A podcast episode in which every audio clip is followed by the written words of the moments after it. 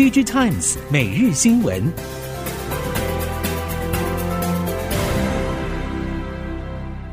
听众朋友好，欢迎您再度收听 Digitimes 每日新闻，我是谢美芳，带您关注今天的科技产业重点新闻。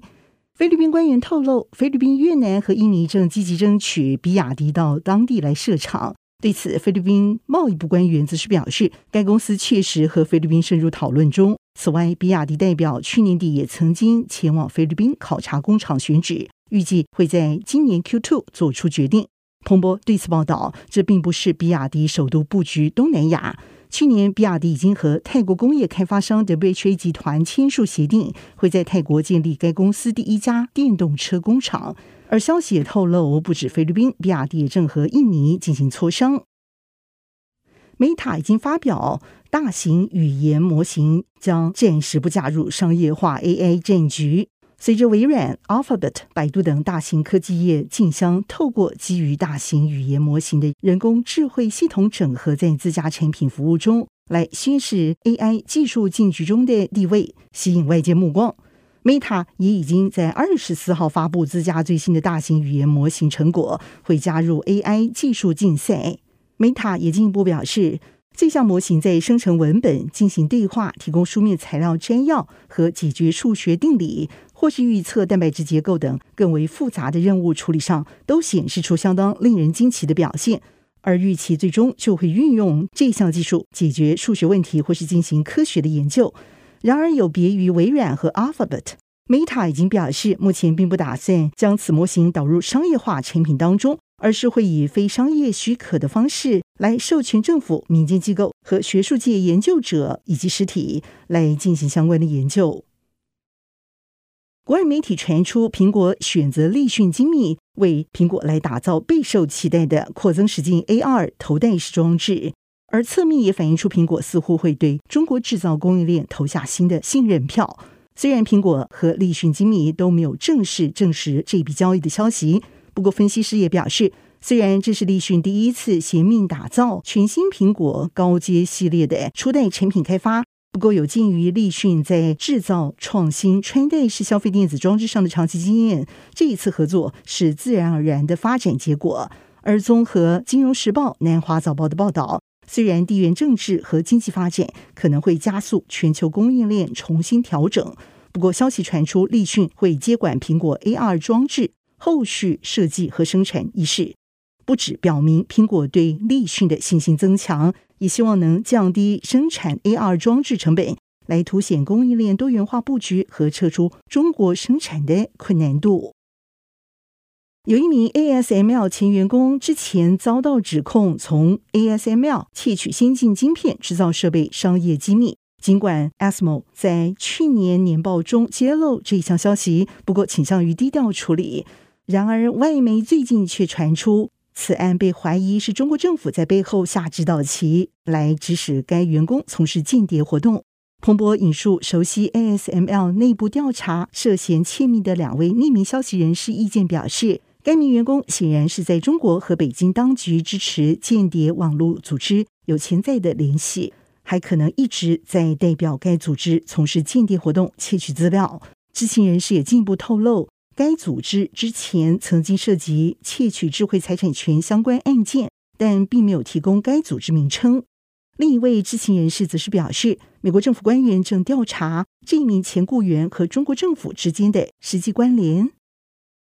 从美国前任总统川普开始，乃至于二零二一年上任的现任总统拜登，陆续把数百家中国企业列入实体清单当中，包括中芯国际、长江存储、长兴存储等中国半导体逻辑 IC 和记忆体晶片指标性大厂，向美方来采购，必须要有美系供应商取得商务部许可执照。不过，根据最新揭露数据显示，去年涉及出口中国的申请许可，美方仍然放行将近有七成是通关成功的。美国商务部官员对此表示，尽管仍然有高达将近七成申请案取得放行的许可，但涉及出口中国的任何申请执照，在严厉审查之下，并没有出现漏洞。同时，相较于整体申请执照作业时间平均大约四十天看来，商务部处理书中相关申请许可的平均处理时间则是高达了七十七天。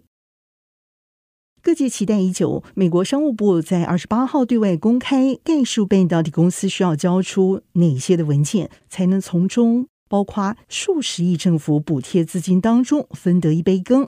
商务部部长对此强调，并没有空白支票不劳而获之事。商务部预计会在六月下旬开始接受申请，而究竟申请业者能取得多少的补助经费，商务部则是表示。多数直接资助奖励预计在申请计划资本支出约百分之五到十五之间，而一般预计包括贷款或是贷款担保在内的奖励总金额，则不得超过申请案计划资本支出百分之三十五。这是否意味台积电前往美国亚利桑那州总金额四百亿美元投资的申请案，直接资助上限最多大约是六十亿美元？这部分则仍然有待后续来厘清。Meta 已经表示，随着科技巨擘之间的 AI 竞赛升温，Meta 也正组建专注在生成式 AI 的顶级产品团队。而从长远看来，Meta 会专注在开发能以各种方式协助人们的 AI 角色。不过，目前正在探索文字，像是 WhatsApp 以及 Messenger 当中的聊天；影像像是 Instagram 的创意筛选器以及广告格式；影片以及多媒体实验。Meta 发言系统也已经证实，这将使得 Meta 能更快速地把 AI 研究团队发现应用到 Meta 产品当中。以研制两纳米晶片作为目标的日本晶圆厂 Rapidus 宣布，会在北海道的千岁市来新建新的晶圆厂。日经新闻、电波新闻等已经报道，Rapidus 社长小池纯一在今年二月二十八号前往日本北海道厅，向官方表明。会新建一座两纳米晶圆厂，在北海道千岁市的工业园区千岁美美世界。选择设厂在北海道千岁市原因在于当地具备水电等基础建设，而且最先进晶片客户端之一的汽车工厂也都在邻近地区，加上周遭有新千岁机场等交通便利性，以及有北海道大学等先进技术工作者聚集的环境。而在再生能源、广大的工业用地等方面，资源是充足的。小池纯也表示，当日本政府的计划和补助预算等通过后，会和千岁市共同讨论进一步的具体措施。根据韩国媒体的最新报道表示，今年二月份，三星电子记忆体事业出现超过两兆韩元，相当于十五亿美元规模的营业亏损。这波始于二零二二年下半年的记忆体寒潮，可能会使得三星经历二十年以来最大的业绩梦魇。根据韩国媒体中央日报的报道，三星记忆体事业部在二零二三年一到二月营业亏损达三兆韩元。有多名不愿意透露姓名的业界人士甚至表示，三星内部估计今年 Q1 记忆体事业可能会出现高达四兆韩元的亏损。消息人士表示。三星晶圆代工事业虽然获利，不过目前规模仍然是小的，尚不足以弥补记忆体的巨大亏损。之前已经有不少传言说，三星半导体及装置解决方案部门 Q1 营业亏损可能会超过两兆韩元。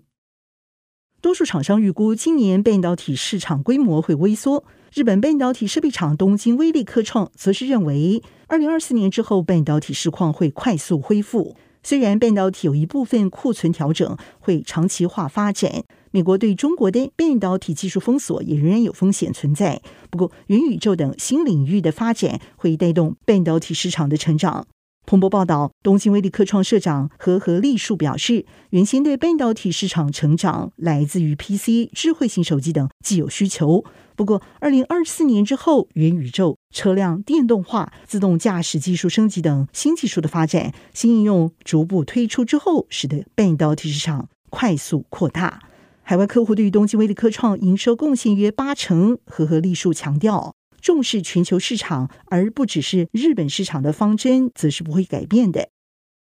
墨西哥总统已经宣布，特斯拉会在墨西哥新雷昂州的蒙特瑞市来设新厂，此举则是象征特斯拉将会在扩大全球的版图。这项投资计划价值超过了五十亿美元，而该厂产能可能会超越特斯拉加州厂、德州厂、上海厂以及柏林厂。这些产线每年可综合生产超过一百九十万辆电动车。以上科技产业新闻由电子时报提供，谢美芳编辑播报，感谢您的收听。